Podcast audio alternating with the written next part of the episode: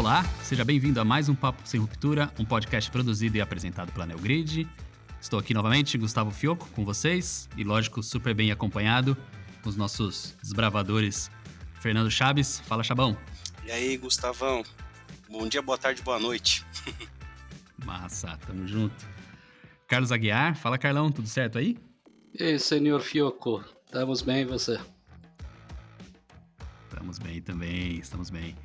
E o nosso convidado de honra aqui da noite, do dia ou da tarde de hoje, dependendo do horário que você está ouvindo, nosso amigo César Tessaro. Bem-vindo, César. Olá, gente, tudo bom? Muito bom estar aqui com vocês. Massa, muito legal. Bom, o assunto hoje é, é sobre demand planning e acho que não poderia ter uma mesa mais de peso para falar sobre esse assunto. O Carlão e o Chaves super conectados com esse assunto dentro da NeoGrid.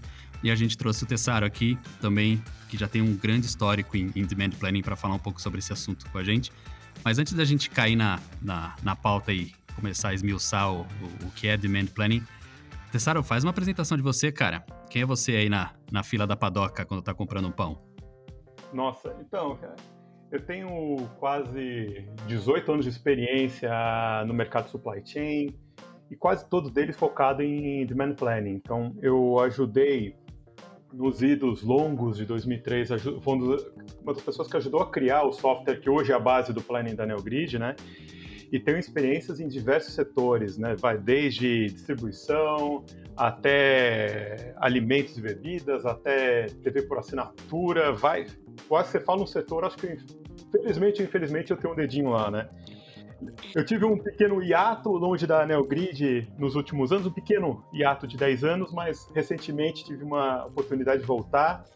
Muito feliz de voltar agora para a Neogrid e conseguir agregar as experiências que eu trago, que eu, tô, tô, que eu tive de mercado nos últimos anos, cara. É uma, uma experiência muito bom e é uma honra estar aqui falando com vocês e poder compartilhar minhas ideias loucas e também absorver bastante das ideias de vocês. Resumindo, é o cara que é responsável por a gente estar aqui conversando agora.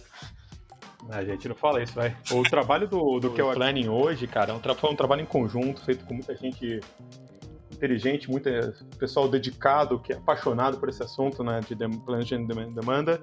Eu só fui um do, uma, das, uma das pessoas, uma das ferramentas que ajudou a transformar esse software no que é nessa ótima ferramenta que ela é hoje.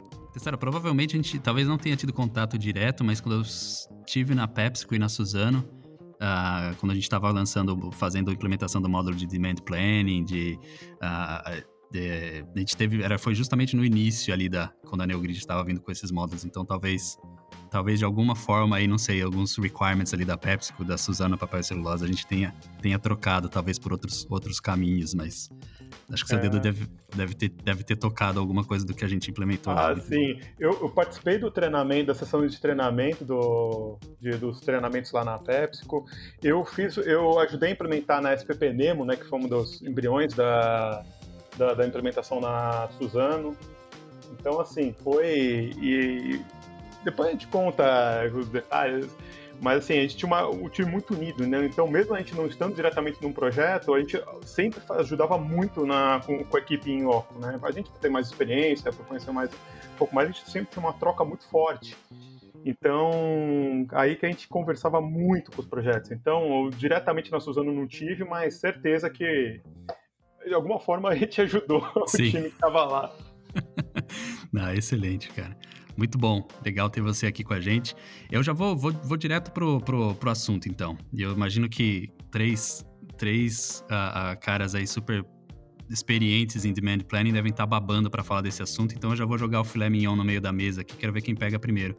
É, para vocês aí que são os conhecedores do assunto, o que é demand planning? Coloca para a gente numa perspectiva aí para quem está ouvindo, quem não conhece desse assunto uh, e, e, e, gostaria de se inteirar um pouco mais. Vamos tentar dar uma, uma contextualizada tentando ser um pouco mais didático, falando de quando eu comecei a tocar nesse tipo de assunto, eu via como conflitos, né? E depois que você passa pelo Raigast, você começa a atuar no conflito de uma forma que você cria aliança dentro da empresa, né? Então, basicamente seria isso para mim. Tentando ser um oh, pouquinho mais. Legal esse exemplo. é muito bom esse exemplo, né? Porque assim, conceito básico, né? É, é, o planejamento da demanda de uma empresa. Só que assim, existe uma crise dentro da empresa, entre aspas, né? Então eu tenho uma equipe, por exemplo, que é a equipe de marketing que lança produtos e fazem promoções. Mas se elas não tiverem alinhado com a equipe de vendas, que é quem vai comercializar, quem vai comprar também, vai demandar a compra dos insumos, e a equipe de supply que vai abastecer as lojas, nada disso funciona. Então, antigamente, né, quando a gente falava lá atrás, eu acho que o Demand Planning ele surgiu junto com o MRP2 no final do, do 19, né? Ou no, foi, foi no finalzinho do 19, final dos anos 80. Quando ele surgiu foi porque tinha esse problema forte na indústria, né? Então, o pessoal não sabia muito bem como que gerenciar esses diversos planejamentos. Às vezes tinha campanha e faltava material para produção, ou faltava o produto na loja. Então a descrição do Chaves foi perfeita. É, genial, cara, genial. Né? Mas assim, para quem não, não entende o, o, demand planning, cara, demand planning é, é um negócio é, extremamente simples e de mais de execução extremamente complexa, né? Mas o que é o demand planning? Simplesmente é você se estruturar para planejar as suas vendas. Só que planejar suas vendas não é simplesmente você jogar um número, falar assim, ó, oh, vou vender X, vou vender 10. Não, é todo como que eu vou vender 10, como vou me preparar para vender 10, como vou ter capacidade para vender 10, né? E tudo isso passa por conflitos, como vocês falaram, por toda uma evolução até cultural das indústrias, a empresa, as empresas saber onde está a demanda mesmo, né? E se consegue atender isso. Então, é, isso é uma parte que é muito legal e esquece, né? Que no final das contas, gente, o demand planning é uma das principais ferramentas para suportar o principal questão do supply chain, que é ter produto certo na hora certa no lugar certo. Né? Então, isso acho que é o demand planning é uma das melhores formas para se preparar nisso, né? E uma só, não querendo me alongar muito, mas por que eu digo que é um negócio simples? Porque a gente faz, todo mundo faz demand planning de uma forma ou outra sem saber. Né? Então, por exemplo, alguém vai no mercado, você faz uma lista de compras. Você faz uma, o ato de fazer uma lista de compras já é um ato de demand planning, mais ou menos. Você tem que ver se tem dinheiro para comprar, comprar aquilo e se você vai, se você vai consumir isso. E só que traduzir isso para o mundo industrial, retail, distribuidor, para o mundo, mundo corporativo que é o desafio, né? E aí tem outras perguntas depois, que como chegar nessa qualidade, que a gente vai, eu acho que acredito que a gente vai entrar mais para frente, que é o que o desafio, né, da, do demand planning no mundo empresarial. Sim, eu acho e, e é curioso, cara, porque o, demand planning, vocês falaram muito bem que essa questão ele é muito simples, mas ao mesmo tempo ele, ele é complexo na, na, sua execução, porque eu já passei por indústrias que viam demand planning somente na parte do DRP, né, na parte de replenishment. Falava, ah, o que é demand é, planning? É, um grande erro, grande erro. E aí a dissertação era sempre sobre o, o, o DRP. Ah, é o replenishment que a gente tem que fazer com base no safe stocks, etc mas, mas não é isso, né? É todo planejamento, né? Desde o planejamento de, de, de, vendas, né? E como você estrutura seus recursos para atender esse planejamento de vendas, enfim. Sim, a cereja, do, a cereja do bolo seria o processo da colaboração, né? Em épocas de pré-vendas dentro da NeoGrid, eu gostava de fazer algumas analogias, falando de planejamento em si, né? É, não sei se vocês têm vida de casado igual eu. É fácil planejar as decisões junto com a sua mulher? Então, bota muitas vezes não é fácil, né? E elas ah, é devem fácil. dizer o mesmo, o mesmo ao é, contrário, né? É fácil, é fácil, sim, concordo. Sim, então, concordo. Aí quando você... Segue o jogo. quando eu falo ali que é o conflito, né? Essa geração de conflito, né? E no demand planning, esse processo do colaborar, né? Uma, fazendo uma analogia bem simplória, né? Quando você toma uma decisão de fazer algum tipo de compra, sei lá, vou comprar uma geladeira nova junto com a esposa, não é fácil, mas você está participando de um consenso para que as duas partes tenham um retorno, né? Que seja aceitável. Então, basicamente é isso, né? Quando o César fala que ele é muito complexo, é porque a gente parte do pressuposto de que quando eu produzo, eu tenho ali o processo de eu não posso gerar custos, né? Mas o vendedor, né, colocando o chapéu do vendedor, ele quer vender bastante. Não importa para onde ele vende. Então, se eu não estou fazendo esse processo de planejamento de uma forma correta, olhando para onde que eu estou vendendo, quanto que eu deveria produzir, aonde que eu estou estocando, né? Aí eu gero todo, todos os problemas que a gente tem na cadeia de suprimentos. Exato, cara. E assim, a colaboração é chave nisso, né? Conversa. É tentar. Assim, eu sei que pode parecer clichê, mas é tentar achar o que é bom para a empresa. Não necessariamente. É muito complicado quando um departamento só é, faz o drive das decisões, né? Por exemplo, quando uma, empresa muito puxada comercial, logística e a indústria tendem tende a sofrer, porque elas vão tentar fazer a qualquer custo atender a demanda. E o problema é, a qualquer custo é válido? Né? Então, assim, isso é justamente o que você falou. E o que faz você chegar nessa, nessa decisão de que, que o que, que, é, qual que é o limite desse custo para atender de qualquer atender a demanda é, o, é pelo conflito. Não no conflito no sentido negativo, né, de briga, essas coisas, mas justamente na interação, na, no, na conversa, no alinhamento de prioridades e no alinhamento e botando no na mesa, né? Botando o, o, dinheiro na mesa, vendo assim, olha, se a gente fizer isso, nós vamos perder X mil dinheiros. Agora, se a gente não fizer isso, a gente vai perder 2x mil dinheiros. Opa, então vamos fazer, gente. Agora, né? Esse é, o, que é um dos pontos que é chave não só do demand planning, esse tipo de discussão, como também em outros assuntos, né? Como o DRP também. Que aí é outro fórum que a gente pode depois discutir também, marcar outro dia para falar né? Mas é extremamente importante essa parte do conflito e a gestão de conflito para chegar no que é melhor para a empresa. E muitas vezes, é, agora falando do conflito de identificar o que é um demand planning ou outro, tá? É, muitas vezes tem empresas que estão tá fazendo só previsão de vendas, e aí agora eu estou trazendo é, tentando puxar um pouquinho do seu conhecimento, tá, César? Muitas empresas elas fazem só previsão de venda sem colaboração e ainda assim eles chamam de demand planning. O que, que você acha sobre isso? Cara, olha, vou contar um, um, um, exemplo, assim, cara. Aí não é demand planning, cara, é empurrômetro, entendeu? Eu vou te contar um exemplo de um dos meus primeiros projetos lá, nem vou falar a data, né, pra, pra entregar meu RG, mas assim, que era, a gente estava estruturando uma célula para fazer colaboração, mas os times ainda não estavam colaborando. E tinha uma área que fazia o planejamento de, de, planejamento de vendas, né? Vamos colocar nesse termo então, e tinha a área que fazia a compra do produto, que era um distribuidor. E assim, teve uma vez que o vendedor fez uma venda de estourar o boca do balão, ótima, linda venda, tocaram sininho, sabe? Só faltaram tirar confete dentro do, do, lá do escritório, abraçaram ele, todo mundo, pô, lindo, emocionante. Chegou o head, o novo, que estava cuidando da parte de, de, da parte de fazer a colaboração, ele virou pro vendedor, agora se vira para atender, meu filho. Como que a gente vai atender esse volume todo? Então, por quê? Não teve a conversa. Se ele chegasse e falasse pro comprador, e falasse assim, olha, tem uma, algo no pipeline aqui para vir, a gente consegue atender? Aí ele vai falar, olha, se eu vender um fígado e um rim, talvez eu consiga. Oh, não, vender um rim e um fim é meio ruim. Então o que, que eu consegue, fazer de dias normais? Ah, conseguimos fazer tanto, vamos administrar.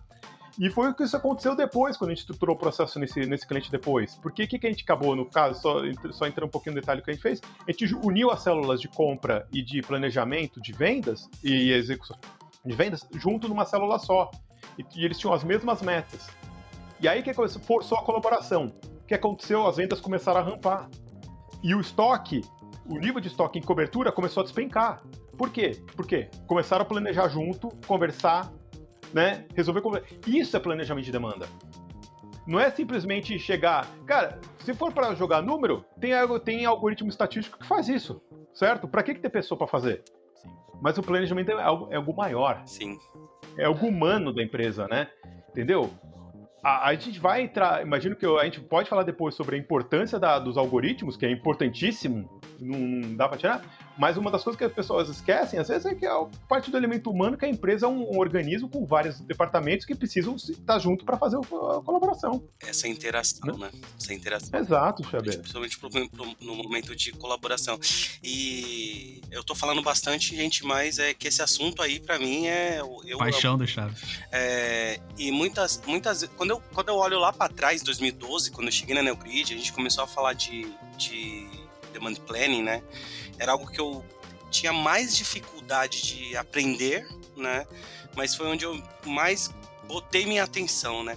E, e, lá atrás eu ficava me perguntando muito sobre as medições, né? Que as medições do demand planning elas são modulares, né? E aí vem muito de encontro do que você diz, né? Porque o vendedor ele tem aquela aquele primeiro olhar assim, ó, oh, vendi demais, tá tudo lindo para mim. E não importa o que tá da minha parede para dentro da indústria, né? É, como que eu vou produzir, como que eu vou distribuir. Então, essa, ele ser modular é, se eu vendi demais e não tenho estoque, eu gerei um problema. Se eu falei que ia vender demais e vendi de menos e eu gerei estoque, eu tenho um outro problema. Então era uma das, das partes maliciosas que eu olhava e falava assim, caramba, mano, faz todo sentido é, eu medir para apontar, né? O cara que tá fazendo a colaboração tá falando que vai trazer um número e se ele erra para cima ele pode causar uma grande ruptura, se ele erra muito para baixo ele pode causar um grande alto estoque. É, é bem bacana. Isso daí, o demand planning, a chave da coisa é achar esse balanço, né? Achar achar essa, esse balanço do que é do que, que é o bom, achar o bom, bom planejamento, né? E conseguir, a gente sabe que planejar muito, você vai ter um estoque demais, isso é péssimo, porque teve capital investido, né? Você fabricou, você gastou insumos para fazer um produto, ou no caso do varejo, você gastou dinheiro, capital, para comprar um produto que está empatando e ocupando espaço de outro produto que podia estar tá vendendo. Por outro lado, você planeja menos, você está deixando de atender a demanda, né? E, e, isso afeta direto o bottom line da empresa. Então, saber achar esse balanço e ter, calibrar o seu demand planning mais, ou que ele seja mais preciso possível, é importantíssimo. A gente falou bastante da colaboração agora, né? Que, é sempre aquela, aquele assunto que, que, que vem, que vem, uh, vem na mente. Mas e, e, o que teriam? Quais seriam outros aspectos? A gente falou de indicadores, o Chaves colocou bem, bem aí que é a questão de, de, de medir para, para, para melhorar, né? É, quais outros aspectos a gente pode falar? Isso daqui deixa um demand planning redondo, cara. Além da colaboração, aonde mais que a gente consegue tocar? Ou os aspectos precisam ser considerados para ter um bom demand planning?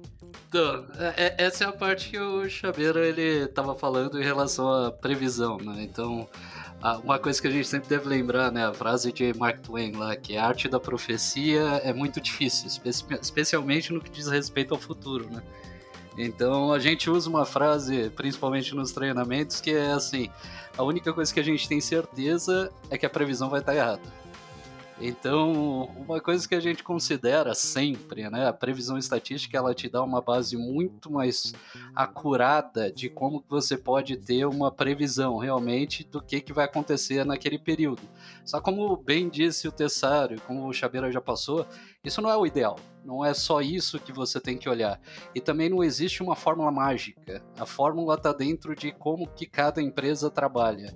Se você falar assim, ah, eu preciso ter ali alguns indicadores para que eu consiga medir assim em curto espaço o que, que é o meu melhor acerto, ou eu conseguir medir quem é a equipe que tem melhor acuracidade.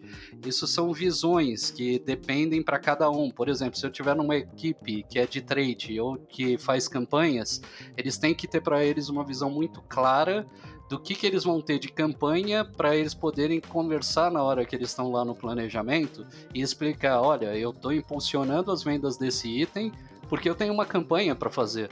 Então, não existe uma fórmula mágica, mas você precisa de insumos que eles vão basear o seu planejamento e vão fazer com que as demais pessoas da companhia consigam entender o por que, que você colocou aquele número.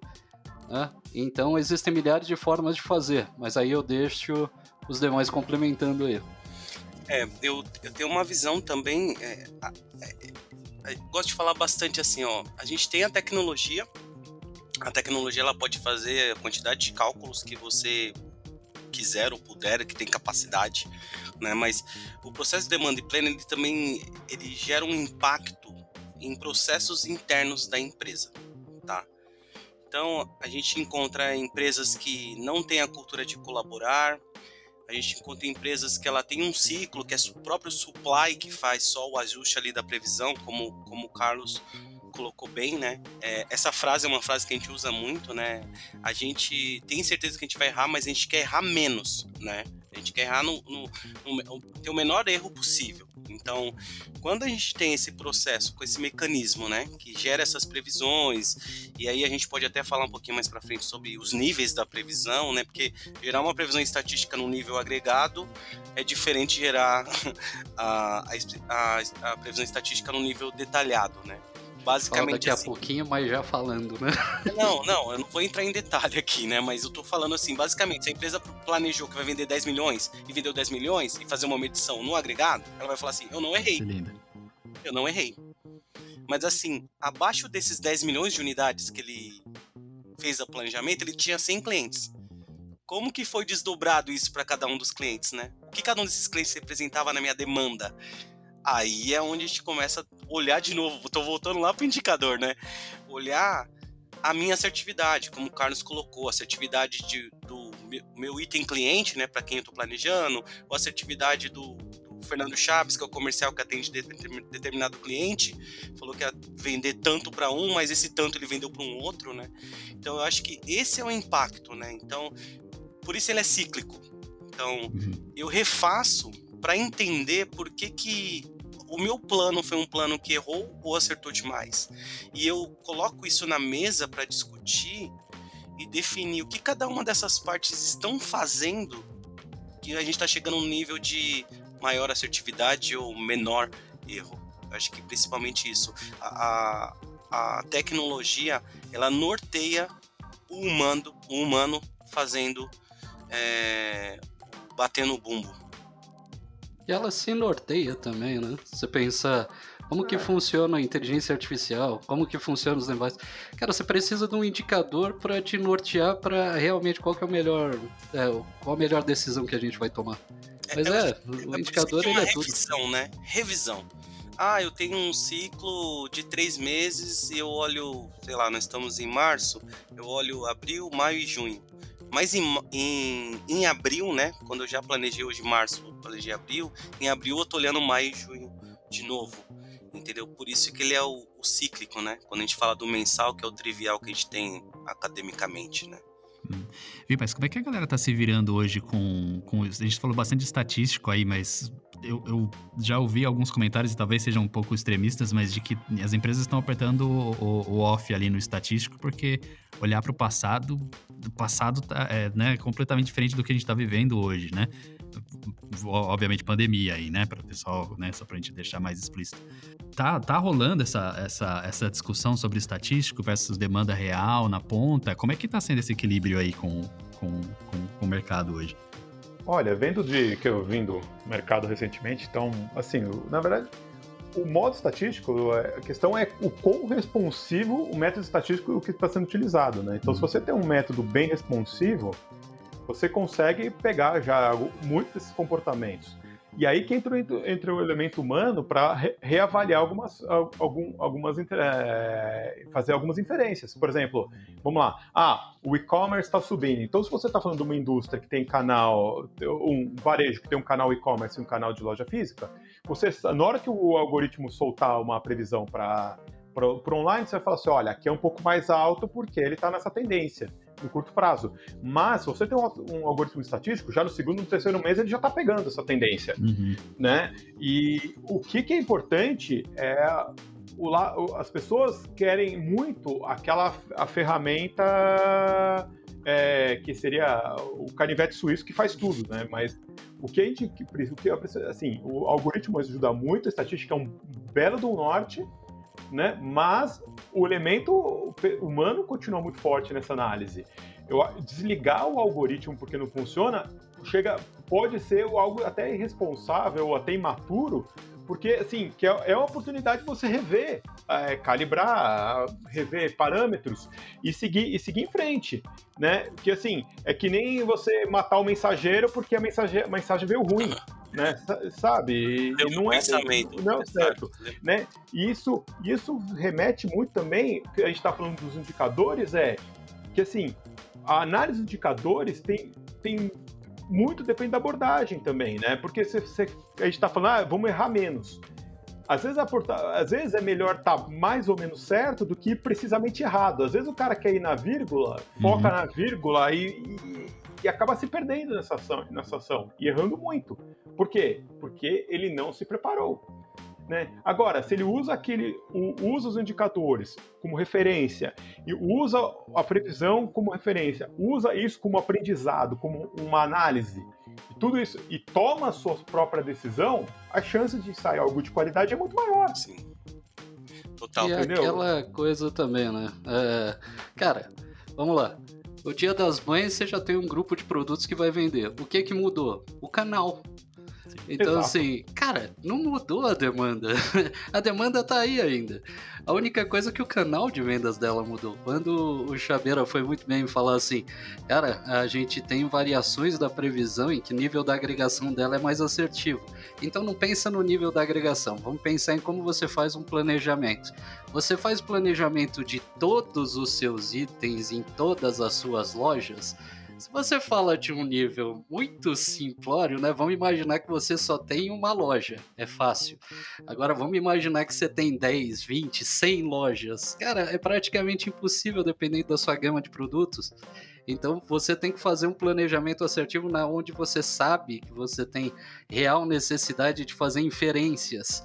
O que, que adianta se eu sei que aquele item vende 10 unidades sempre eu virar e falar assim, cara, eu vou colocar aqui uma previsão estatística com tendência, sazonalidade, etc. Mas é arroz. Quer dizer, hoje em dia o arroz tá caro pra caceta. Tá caro. Então... Vamos fingir que arroz não entra no conceito, né? Mas, cara, a única coisa que aconteceu com a previsão é que, assim, ela foi surpreendida com uma variação nos locais, mas a demanda existe. Sim. Então, por mais que você tente falar assim, cara, mudou muito a previsão. Não, não mudou não. Você ainda consegue identificar quais são as categorias que mais vendem dentro de cada período. Quando tiver lá no inverno, você sabe que vai vender muito mais casaco e muito mais bota. Ah, mas a loja tá fechada. Mas vende online. Vai online. Exato, É, então assim, não, não, esse tipo de visão, ela não pode ser completamente cega assim. Você tem que enxergar que a previsão continua existindo, você querendo ou não. Eles estão usando previsão até para prever o, o como que vai funcionar as vacinas agora, em quanto e quanto tempo a gente vai conseguir se libertar finalmente desse nosso infortúnio. Então, não, a previsão ela não sai de moda, ela continua sendo um dos indicadores. É, Eu acho que a, a parte ali que o, que o Tessaro colocou de calibragem, tem até uma frase né, que me surtiu aqui. Você pode ter o melhor pneu do mundo, mas o que, que é esse pneu sem você calibrar? Basicamente é isso, tecnologia. Se, Momento roubando o slogan, aliás, de marca de pneu, né? Potência não é nada sem controle. Vocês acabaram de me lembrar que eu tenho que calibrar meu pneu, cara. Putz? Serviço público, gente. Quem estiver ouvindo o podcast, por favor, verifique seus pneus, por favor, segurança na estrada. mas que basicamente é isso. Você responsabilidade. pode ter o melhor material, a melhor borracha do mundo. Você pode ter a melhor estra- estrada para rodar com esse pneu. Se você não calibra ele, ele pode ter a melhor tecnologia. Então, basicamente, a gente meio que se torna redundante, né? O Carlão falou sobre ali, olha, a demanda ex- existe, mas ela foi deslocada para um outro canal de venda, né? Daí que eu olho minhas medições, daí que eu faço a minha análise dos indicadores, que eu volto lá nos 10 milhões que eu vendi errado, né? Nesse caso do Covid, eu vendi a 10 milhões, estou tentando empurrar os 10 milhões para um canal físico. Para onde vai meu erro? Entendeu? Então, por isso que esses níveis também, essas visões de medição de como que eu deveria. E assim, não necessariamente todas as empresas deveriam planejar nos mesmos níveis, né? De detalhamento Exato. cada um tem o seu tipo de venda, né?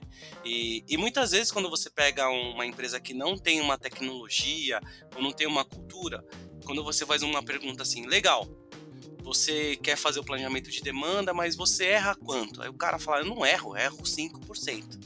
Aí qual que é a próxima pergunta que a gente, entusiasta de planejamento, faz para ele? Mas qual que é o nível que você mede isso?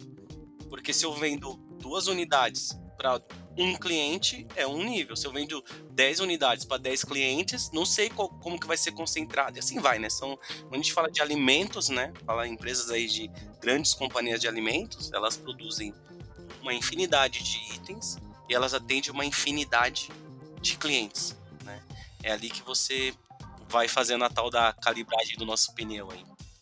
Né? E interessante da coisa do indicador, que o que eu vejo muito também, que é o outro lado da moeda, ah, muitos, mu- muitos, eh, muitas empresas seguindo a risca, eh, assim, sendo até bem severos com o uso de indicadores para tomada de decisão, só que não entendendo a realidade do negócio, né? Isso que é a parte não querendo entender. Por exemplo, o caso assim, vamos imaginar, o planejamento, o seu exemplo que você soltou, ah, o planejamento era um milhão, agregado vendeu um milhão. Só que assim, tava com um problema no meio do caminho, veio uma outra área, fez um, um puta um esforço para conseguir vender, só que de outro produto para poder fa- bater a meta, né? Às vezes na verdade, a, a, essa área que esse produto que atendeu acabou acelerando e até atendendo. Se você olhar os indicadores de planejamento, eles vão ser ruins. Por quê? Venderam mais do que o planejado originalmente. Aí que entra a liderança da empresa para ter a nuance de saber, olha, nesse caso aqui foi, uma, foi um incêndio. Não podemos considerar isso daqui. A gente tem que tirar a lição. Por que, que aquele outro, aquele outro produto não vendeu tão bem? Vamos tirar a lição disso. Mas esse outro daqui não deve, não deve ser penalizado totalmente por isso. Né? Ele, ele salvou nosso dia.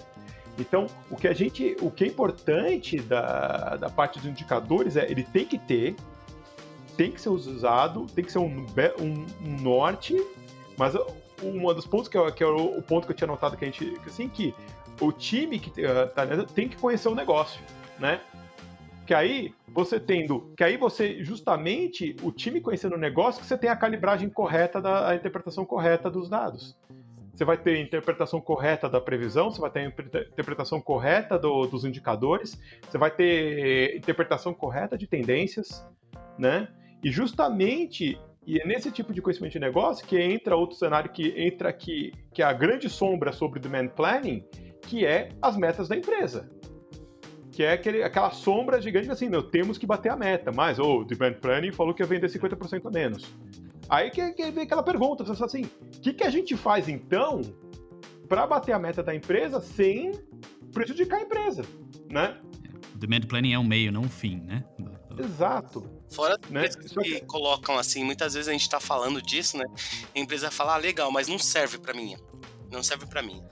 Principalmente empresa de serviços, né? Posso até ah. o exemplo do Grid aqui. A Neogrid ela tem que fazer um planejamento de demanda, porque ela precisa de entender qual é a capacidade que ela tem de fazer as entregas dos demand planning que ela comercializa para o mercado, né?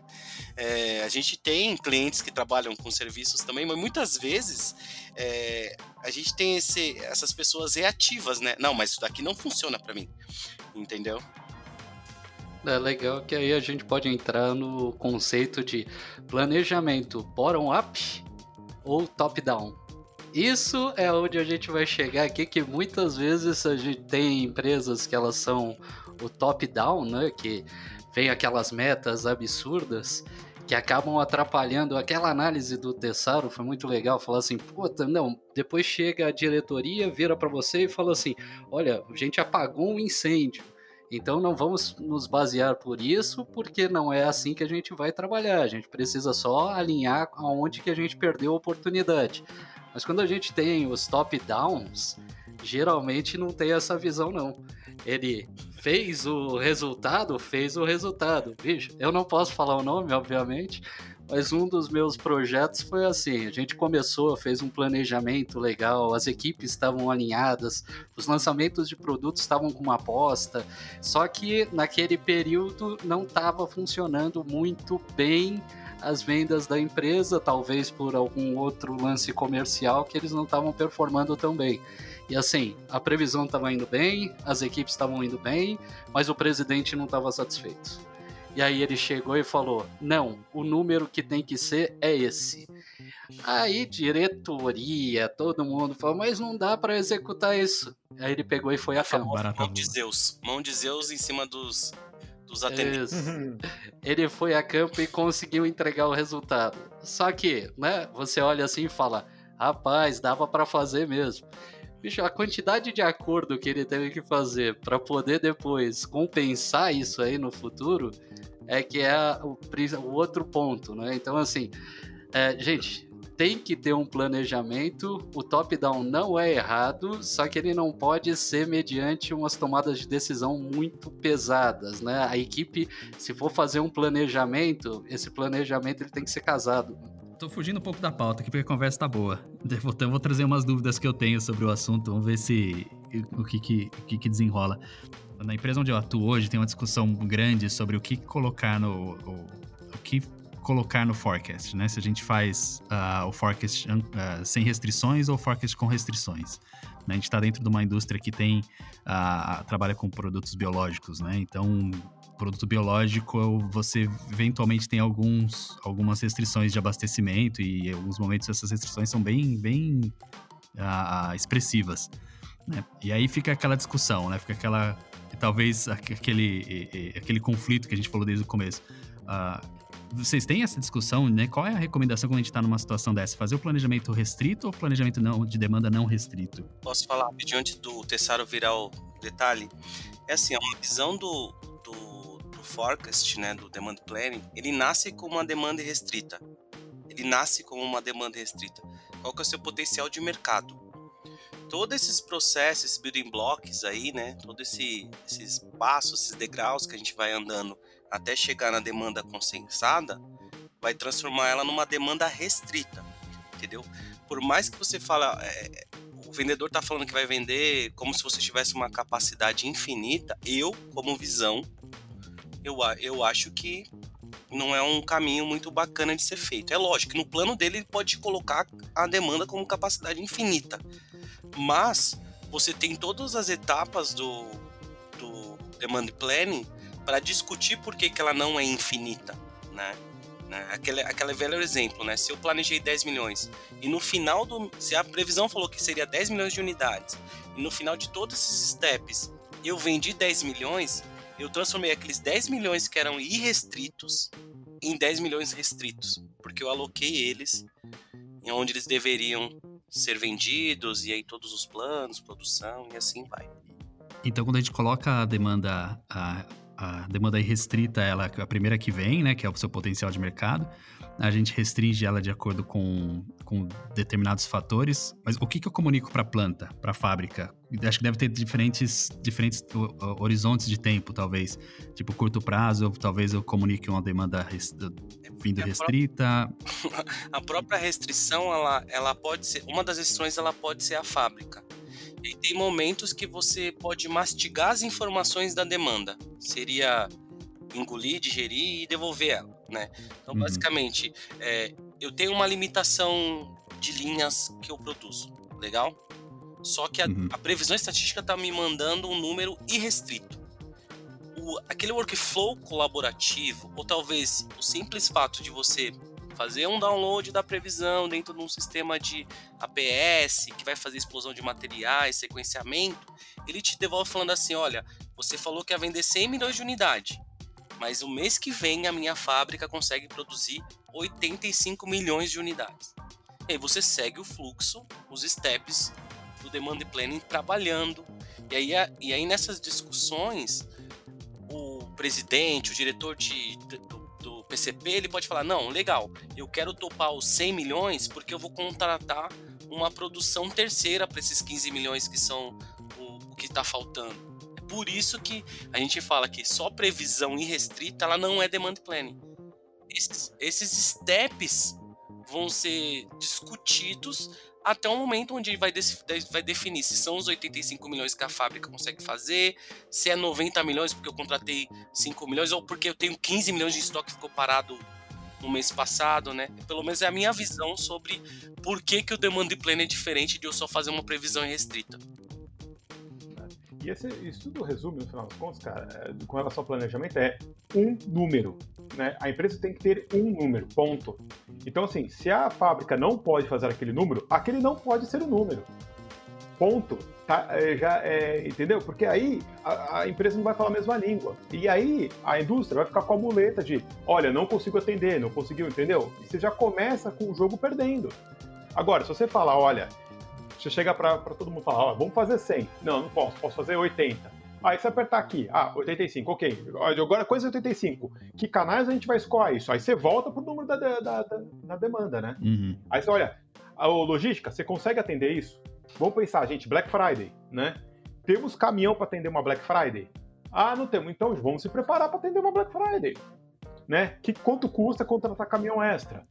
Quanto custa fazer isso? Ah, o custo é impeditivo para a margem que a gente vai conseguir. Então, ok, volta para o Então, olha, não vai ser 85, vai ser 80, sabe? E vai se lapidando. Uma analogia que a gente fazia muito antigamente, né, nos, quando a gente fazia nas implementações de projetos de planejamento, a gente fala assim, pensa com o planejamento como se fosse um bloco, um bloco de mármore, né? E, e a gente vai lapidar ele.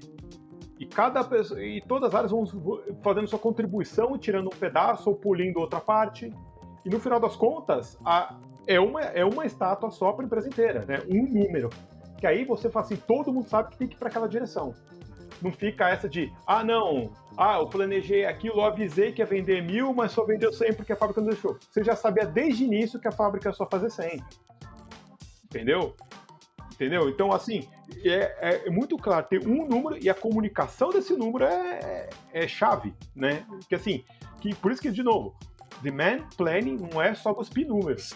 É todo o processo de alinhamento, de comunicação, né? De colocar todo mundo na mesma página para fazer aquele plano. Isso, por isso, por, por isso que os patrocinadores do projeto, eles são muito importantes. Porque assim, não tem bola de cristal.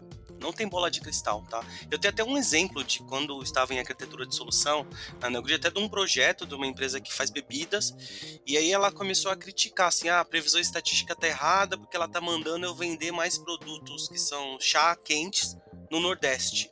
Legal? É um exemplo que aconteceu com a gente. E aí, debruçamos na previsão, começamos a olhar e percebemos, não, existe, existe uma demanda aqui que fez com que a matemática apontasse uma demanda para aquele lugar, né? Ah, não, mas é chá quente, eu não deveria, não deveria estar tá vendendo. E aí a própria inteligência de mercado da empresa percebeu que em um determinado período o nosso grande canal de TV falou assim, ó, chá verde é bom para a saúde, né? E aí mostrou um monte de velhinho lá, dano mortal, duplo carpado, não sei o que, todos saudáveis. O que aconteceu? Os velhinhos do Nordeste assistiram esse programa. Eles começaram a puxar a demanda para lá. Começaram a comprar chá quente. Entendeu? Não tem é, bola de cristal. Entendeu? Só a previsão por si não é um demand planning. E aí que vocês estavam falando era, no, no meu ponto de vista, é descrever também o processo, o ciclo de SNOP, né? Ou não? Ou seja, eu tô ali, eu faço, o, o, eu tenho a revisão do meu portfólio, defino meu portfólio, vou fazer minha revisão, meu planejamento de demanda ah, de maneira irrestrita. Isso vai passar por um planejamento de supply que vai restringir essa demanda e depois oficializar no final desse ciclo um, um, um único número, como o Tessaro bem falou, que é o que a empresa vai perseguir. É, é isso? É isso que a gente está descrevendo aqui também, de alguma forma? Ele é um processo. E aí ele é um processo, né, que a gente não pode falar assim, olha, eu tenho uma grande empresa que produz bebidas, que ela é que mais acerta, e eu também produzo bebida e eu quero fazer exatamente o que ela faz. Do mesmo jeito, nos mesmos moldes. O ciclo do planejamento, eu quero que aconteça igual. Não. Por isso que a gente volta lá atrás, quando o César falou, que o fator pessoa é muito importante. Então a gente desenha um processo que ele parte da matemática, que essa previsão estatística a gente está falando bastante, ela ajuda muito, porque planilha ela não gera alguns cálculos específicos, ela não tem níveis tão. É, ela não aplica né, numa, num detalhe de nível muito mais profundo, mas eu tenho a etapa de calibragem, né, que seria esse, esse mix de produto, o que, que eu descontinuo, o que, que eu lanço, né? A parte de gestão das da minhas campanhas de eventos, que pode ser um evento que vai me dar positivação de venda, pode ser um problema fabril, um problema de, de abastecimento, de transporte que vai trazer um, uma diminuição de venda. E aí depois disso eu posso criar o tal do workflow colaborativo, que é isso que você colocou. Olha, trago o número da minha demanda da fábrica, que já é um número restringido, discuto quanto que eu tenho no estoque, discuto quais são as campanhas que foram incluídas ali, discuto com venda e ainda depois disso eu posso trazer a gestão que tem a caneta na mão para olhar o número e dar uma última afinada. Basicamente ele, ele é um processo, né? Ok? É, o resumo foi bem o que o, o Chaves falou mesmo e também o que você compartilhou, Fioco. Mas é o fluxo é esse, né? Primeiro a gente coleta as informações, vê tudo que a gente precisa para gerar os indicadores, começa a planejar restrito, vê o quanto que está dando de previsão em várias agregações e depois a gente fecha um fluxo, né? O workflow ele não precisa ser sequencial, né? Eu posso ter todo mundo planejando ao mesmo tempo e depois todo mundo senta junto e só fala, ó, isso aqui não dá para executar, esse aqui dá para executar de tal forma, esse aqui de, de outra forma. Não tem um, um processo fechadinho, né? Por isso que a gente fala assim, depende da empresa, depende como eles trabalham. É difícil, bicho, você montar um workflow e é muito complexo para você montar o calendário, porque você precisa do comprometimento das equipes. E acho que se a gente fala de planejamento de demanda, a gente não pode deixar de falar na parte do comprometimento, da parte do engajamento das equipes.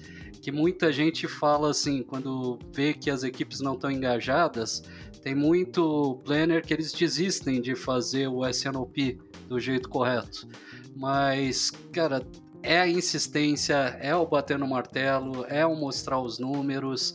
O planejamento ele é algo que foi uma necessidade, que continua sendo uma necessidade e que, cara, a, as equipes elas têm que entender o quanto que isso impacta no processo delas, no fluxo delas. Eu posso fazer uma pergunta agora como o curioso?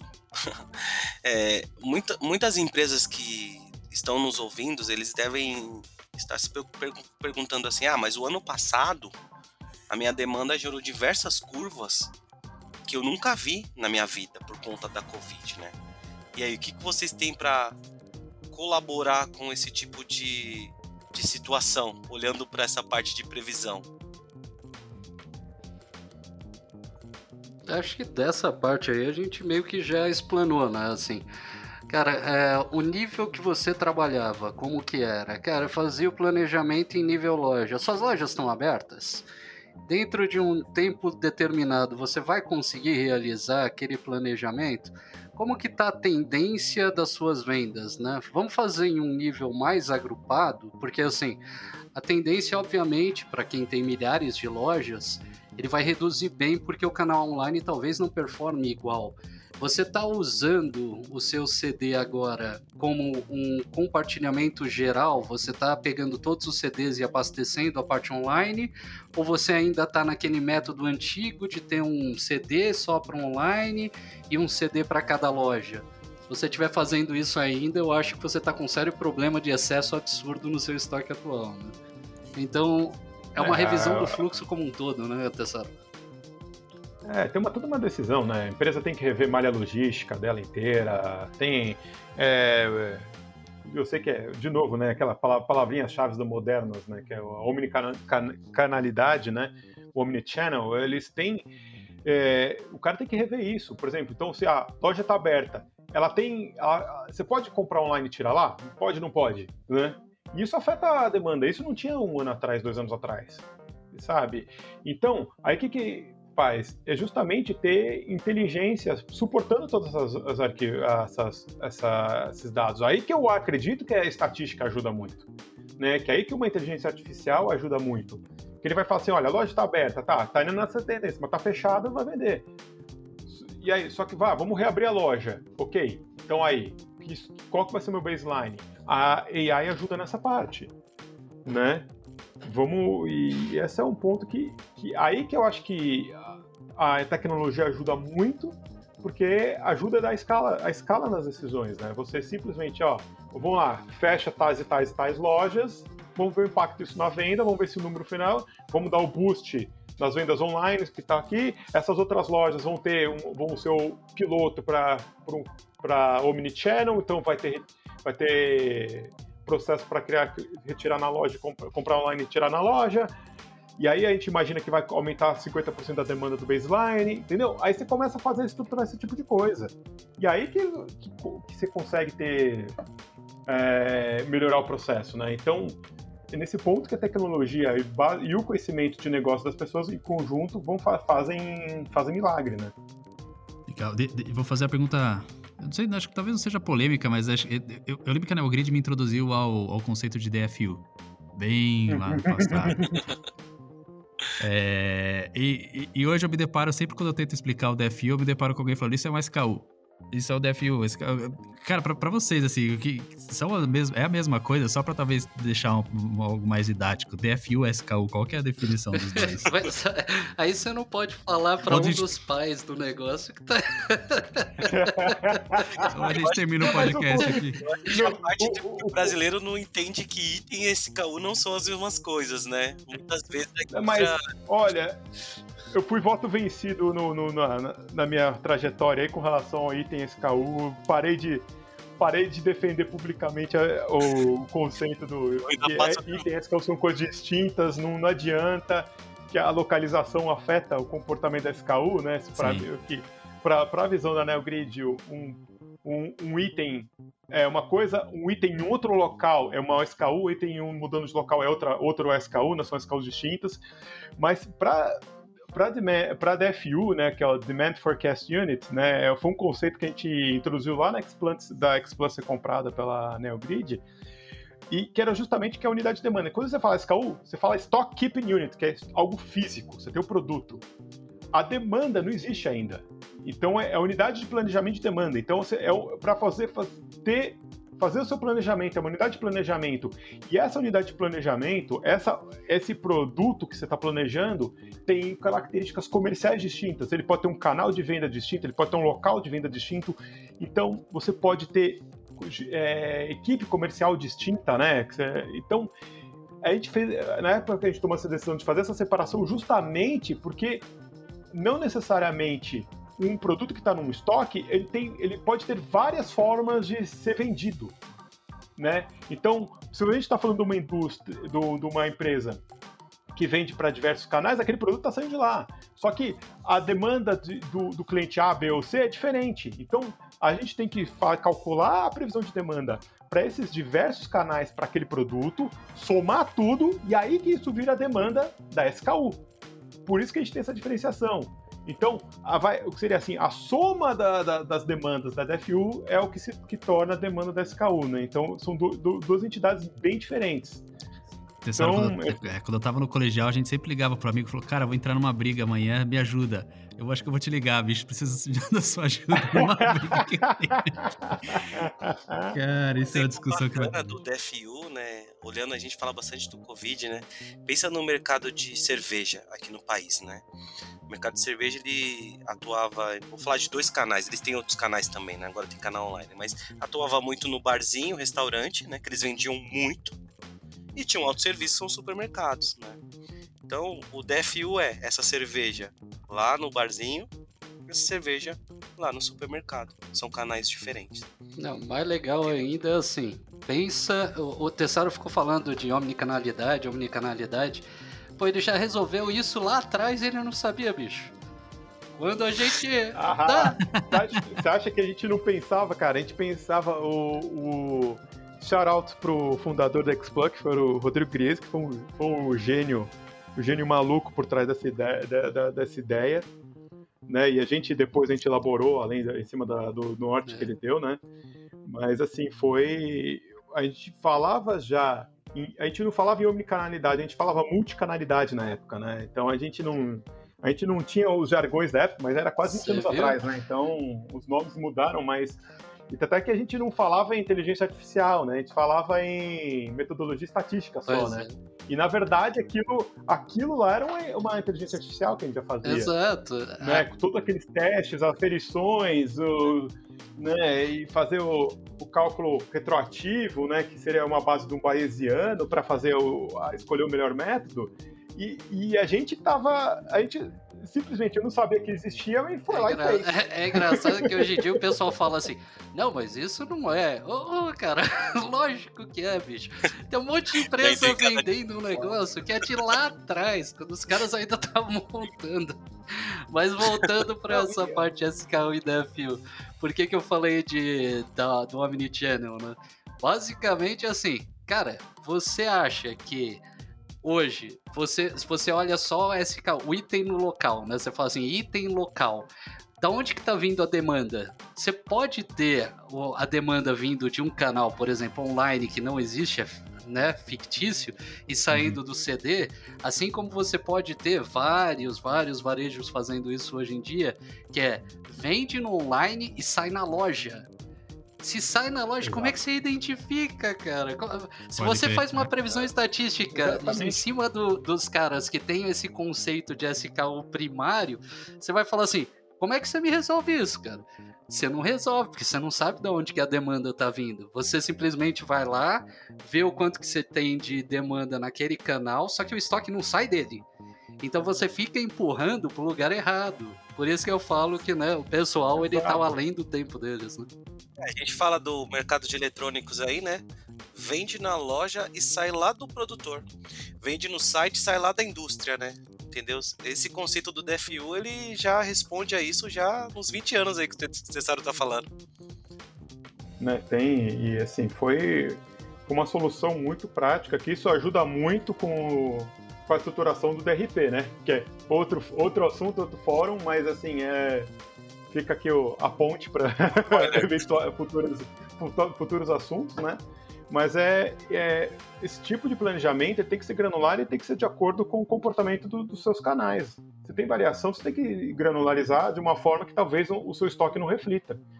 Né? Então, é por isso que a gente, que a gente seguiu nessa direção naquela é, isso é isso, né? Como a gente está falando de planejamento de demanda, para quem faz em planilha e quiser continuar em planilha, pense nesses pontos, tá? Então, separe a sua estrutura de qual item no local do item da demanda.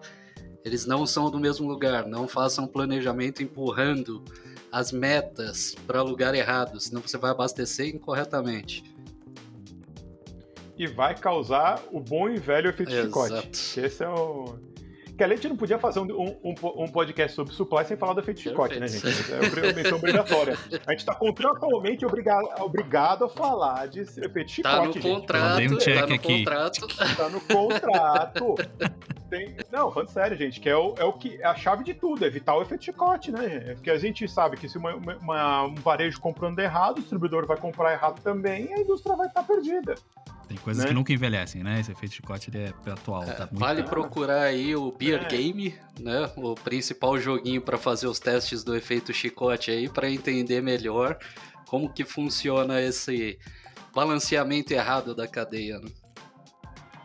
saudosos tempos que a gente, a gente era licenciado a fadar o Beer Game, cara. Nossa, saudosos tempos que a gente judiava do é, A gente judiava! Era muito legal, cara. Você começava a puxar, fazer, seguir o exercício do Beer Game, cara. Você via a galera reclamando, chiando, era muito legal. Que Só que assim, né? Aí você vi, aí o, ele, o aprendizado deles, no final das contas, eles viam que, o que estava acontecendo no macro, eles falaram, meu Deus, não acredito. era muito legal que era, era o Beer Game um dos, um dos joguinhos mais legais, jogos de empresa, para aprender comportamento de uma malha logística, cara. É muito legal. O efeito chicote, eu não sei se todo mundo que ouve a gente entende, né? Basicamente, é, eu vou ilustrar, né? Quando a pessoa tá com o chicote, ela faz um movimento bem curto aqui na, no, na mão, né? Só que o chicote dá aquela lambada bem mais larga, né? Então, basicamente assim, quanto você está mais distante da informação, lá na ponta ela pode ter um reflexo muito diferente do que você está vendo. É isso, Tessaro? Exato, né? Que assim, aí explicando de forma aí mais pro prática do, do cliente, assim, um cliente vai, vai ele vai fazer um, um varejo, ele faz uma compra do distribuidor. O distribuidor ele vai somar tudo aquilo e vai tender, ele tende a ser mais conservador na compra, comprar um pouco mais, por quê? Porque ele tem a, ele, tá, ele tem que montar o estoque de segurança dele, né? Ele faz a, ele vai assumir que a teoricamente o varejo vai ter aquele comportamento ad eternum, ele acha que vai ter, vai, ele acha que vai ter uma subida, talvez. Aí quando ele manda esse pedido para a indústria, a indústria vai falar, ó, viu que esse aumento de demanda do distribuidor, e fala, nossa, vou ter que fabricar mais também, porque eu não, ele está pedindo mais. E aí que vai acontecer? Na verdade, por não estar tá alinhando direto com os canais, não estar tá colaborando com os outros canais, que é outro tipo de colaboração que a gente não mencionou ainda, né? Que a gente falou muito da colaboração interna, mas a gente, a gente falando de colaborar realmente com seus clientes, seus parceiros comerciais, para entender a demanda. Porque se o cara não. Se o, uma indústria, por exemplo, não tem visão do que está acontecendo na, no varejo, ele vai, vai fabricar o que está tá na cabeça dele, né? né? E aí isso pode traz problemas. Agora, eu tenho exemplos maravilhosos nos, nos, nesses últimos 20 anos de empresas que faziam planejamento em conjunto, de alguma forma fazer um planejamento conjunto com, com seus, seus clientes, seus varejos, e ter resultados maravilhosos, porque de, a ponto de praticamente não precisar estoque na, no CD. Aquela história Sabe? de fazer o forecast do sell-in ou no sell-out, né? Então... É, é, na verdade tem que fazer os dois, mas, mas você partindo de um for, bom forecast de sell-out, né? Que, de novo, para o público que não está conhecendo sellout, pensando no ponto de vista de, da cadeia de logística, sellout é a venda para o cliente final, né? Pro, do varejo para o cliente, final. E o selling é quanto a indústria vende para o varejo ou quando a indústria vende para o distribuidor.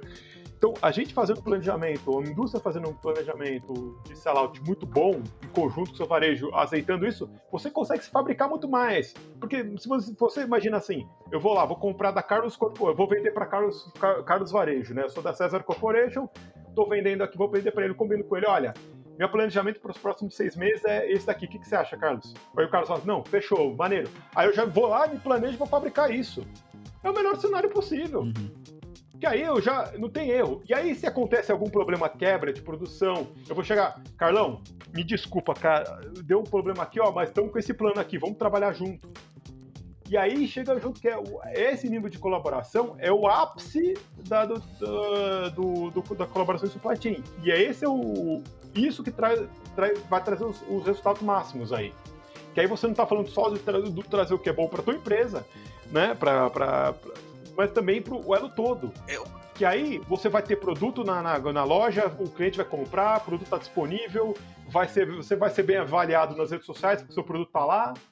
E aí aí é só. É, aí é esse, só trabalhar esse é um pouco do que foi contado, né, pelo pessoal da Natura no nosso podcast. Quarto, Exato. quarto podcast, né? Eles falaram que eles ativaram colaboração não só com, com até com representante, né, mais próximo representante, eles têm um canal de e-commerce, então algumas coisas que eles estão planejando para fazer daqui dois a quatro anos, né, o impacto do Covid, eles puxaram e eles falaram que essa reestruturação de falar com esses diversos canais veio bastante resultado para a empresa, né, que eles têm diversos elos, né, de pensar no, na Natura, né, com catálogo, e-commerce, eles têm aqueles hubs, né, que, que uhum. da onde sai o produto e assim vai. Então, quando o Tessaro fala dessa, desses canais ajudando nessa colaboração, também a gente pode é, garimpar bastante riqueza aí nesses resultados, né? Ô, pessoal, deixa eu eu sei que todo mundo vai falar um Ah, mas a gente tá meio caminhando pro final aqui. Queria. Pera, pera, pera. Ah.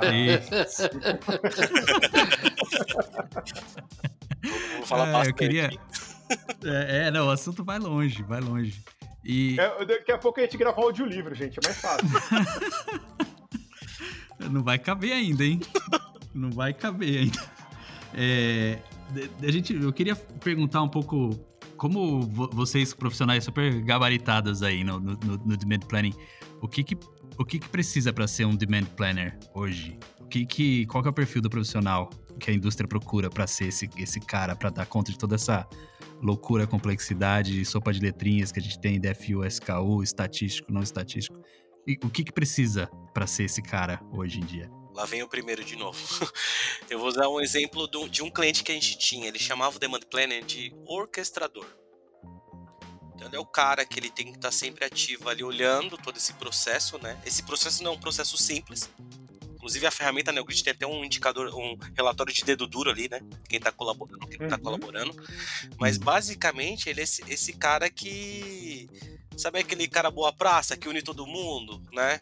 Então ele tem que estar tá sempre olhando, né, o que vem acontecendo no processo, pode ser pode ser suportado por uma ferramenta para que os momentos que são é, de que a ferramenta entrega dados, né, cheguem até as pessoas que fazem o processo da colaboração.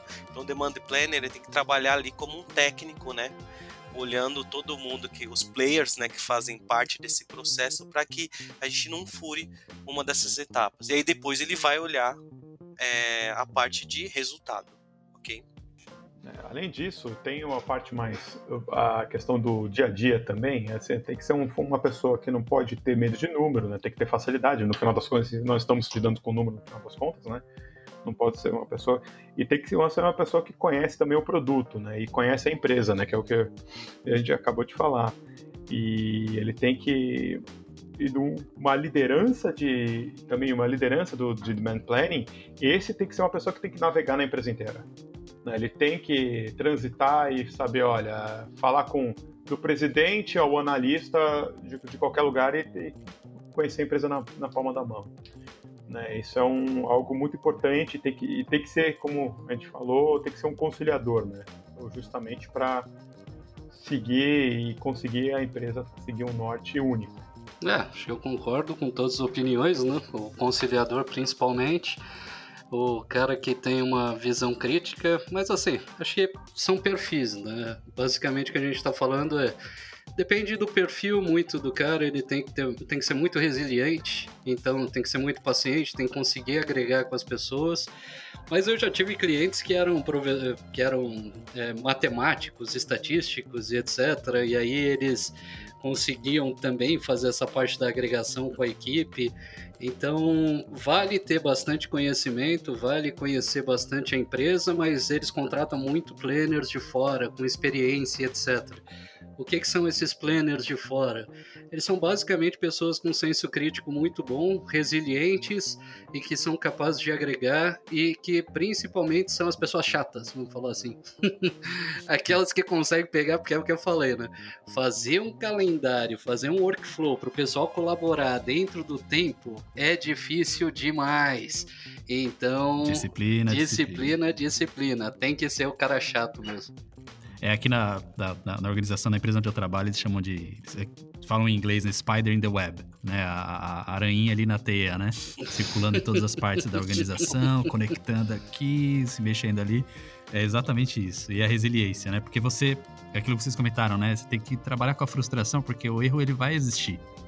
Né? O erro ele vai sempre, a gente falou bem no comecinho, você vai errar. É o quão quanto você desse, desse erro você você é, tolera, né? Então essa trabalho também de frustração, eu acho que lembra quando eu tava batendo um papo uma vez, a gente estava contratando uma demand planner para trabalhar com a gente, ele falou: "E aí, como é que você lida com frustração?" Aí isso foi uma das perguntas assim, chaves para a gente entender o okay, que essa pessoa ela vai estar tá lá, ela vai tomar porrada, vai entender as coisas e vai, enfim, trabalhar ser resiliente é super super importante. É, sim, porque tem que ser adaptativo, né? Cara, você sabe que, por exemplo, né, o que a gente citou, ah, antes o planejamento era feito no, na categoria na loja. Pô, agora a gente não tem mais loja. Pô, os demand planning, se eles já não mudaram, se eles já não se reinventaram e mudaram o jeito do planejamento, eles estão com sério problema com a demanda que eles estão tocando atualmente, né? Legal, gente caminhando aí para um, um encerramento, uh, últimas considerações uh, do Tessaro, o Carlão aí, Chaves, últimas considerações aí antes da gente encerrar o episódio de hoje. Já comeram o filé mignon aí do Demand Planning, né? Esse é um assunto gostoso de falar, né? Ah, isso aqui eu falei, se quiserem a gente grava um audiolivro, gente. Solta aqui a gente para aqui, só para de falar amanhã. Né? Então, primeiro eu queria agradecer pela, pelo pela oportunidade de compartilhar com vocês as, as ideias, compartilhar meu, o ponto de vista. É muito bom conversar com pessoas que têm pontos de vista bem abrangentes sobre esse assunto, isso é ótimo. Né? E espero poder voltar aqui para próximas conversas e conversar sobre também outros assuntos em supply chain, gente. Muito obrigado. Valeu, Tessaro. É, eu queria agradecer, né, ter essa oportunidade de participar, principalmente que o Tessaro sempre foi um cara muito bem falado, né? Tô lisonjeado em poder falar, um pouquinho de conhecimento que eu tenho, né? E a dica é, parece muito complexo, mas vale a pena, porque é, é possível chegar em patamares bem importantes para a companhia, efetuando esse processo que a gente esmiuçou um pouquinho aqui. Bom. Poxa, mano, já, já quer deixar sua lista aí de, de indicações do episódio, cara? Ah, eu só Porque você sabe que se você não falar agora, o Carlão vai sumir, né? Ah, é. aquela lista dele gigante. Ele categoriza o que ele vai indicar. É, eu trouxe o meu primeiro contato, né, que foi o planejamento de venda e operações do Thomas Wallace. Não é o grande que o Thomas Wallace, ele tem um bem grandão assim, eu tô falando do amarelinho, que é o fininho. Então lá atrás, 2012, quando eu não conhecia nada sobre isso, entrei na Neogrid, comecei a ter contato com essas pessoas com muita experiência e eu me deparei com esse livro. E esse livro ele, ele explica muito sobre o que, que é o processo, né? Quando você perguntou ali atrás, né? Mas quais são os, os steps, né, para a gente poder fazer esse, esse processo do demand planning? Então, planejamento de venda e operações do Thomas Wallace, uh, pelo IMAN. É bem legal dar uma lida nele. E é rapidinho, curtinho. Anotado. Boa. Boa, valeu, Xabu. Agora eu vou, vou chegar para. Eu, eu, eu, não vou muito agradecer porque eu vou estar aqui com vocês mais vezes, então só agradeço mesmo o Tessaro ter disponibilizado aí o tempo. Participação do Chabeira roubando já uma indicação que eu ia dar, então já começou bem. Mas assim, eu, eu, eu, queria finalizar lembrando algumas coisas que no, nos últimos tempos têm me incomodado né, friamente, né? Quando o pessoal fala principalmente de machine learning, inteligência artificial, e aí eu ouço muita gente falando assim, não, porque agora tem empresas que pegam o, o clima para você conseguir fazer uma previsão de demanda. Cara, previsão de tempo você não acerta nem de um dia para o outro. Vocês estão querendo colocar isso no planejamento de demanda? Oh, parabéns, parabéns. É o que eu falei. Se for sazonal, se for um item que ele vende no frio, ele vai vender de qualquer jeito. Então, assim, gente, com calma na hora de pensar nas implementações de inteligência você olhar alguns pontos como aonde vende mais, o que vende mais, qual categoria que é mais próxima, beleza. Não pensem que vocês colocando um monte de informação a mais vai trazer um resultado melhor. Teve um estudo da IBM, agora não quero estender muito, mas vou rápido, em que eles conseguiram identificar quando que era o período fértil de uma vaca. E, e, aí chegou biólogos, fizeram milhares de estudos, etc, para chegar e falar assim, esse é o período, teve que tirar sangue, etc. Aí um matuto pegou, viu a, a vaca lá sentada no. Deitada no, na grama tal, e falou assim: não, esse aqui é o período fértil. É, esse não é o período fértil. É quando elas começam a andar de um lado para o outro. E aí eles fizeram a análise e descobriram que o matuto estava certo. Quanto mais preciso você for na sua, nos indicadores que você pega, melhor é o que você vai trazer para o seu planejamento. E aí, lembrando, né? a gente, quando fala de planejamento, não está falando só do planejamento de demanda. O planejamento ele está na sua vida, no dia a dia, né? Então, só para modernizar um pouco, um livro que foi lançado em 2017 da Cristina Penha, é, ele é muito legal, que é o SNOP em 14 passos. É, tá em inglês, eu não sei se tem em português, mas ele é um guia prático. Ele é simplificado, dá para você pegar uma ideiazinha, é bem bacana, fácil de ler também. É bem legal. É. Ah, também do Sandro Magaldi, mas esse aqui é mais para você entender o pensamento estratégico, né? Que é o que eu falei assim, eu não acredito que a gente tenha que ter um perfil traçado exatamente de um, um analista de demanda, né? Um, plan, um planner.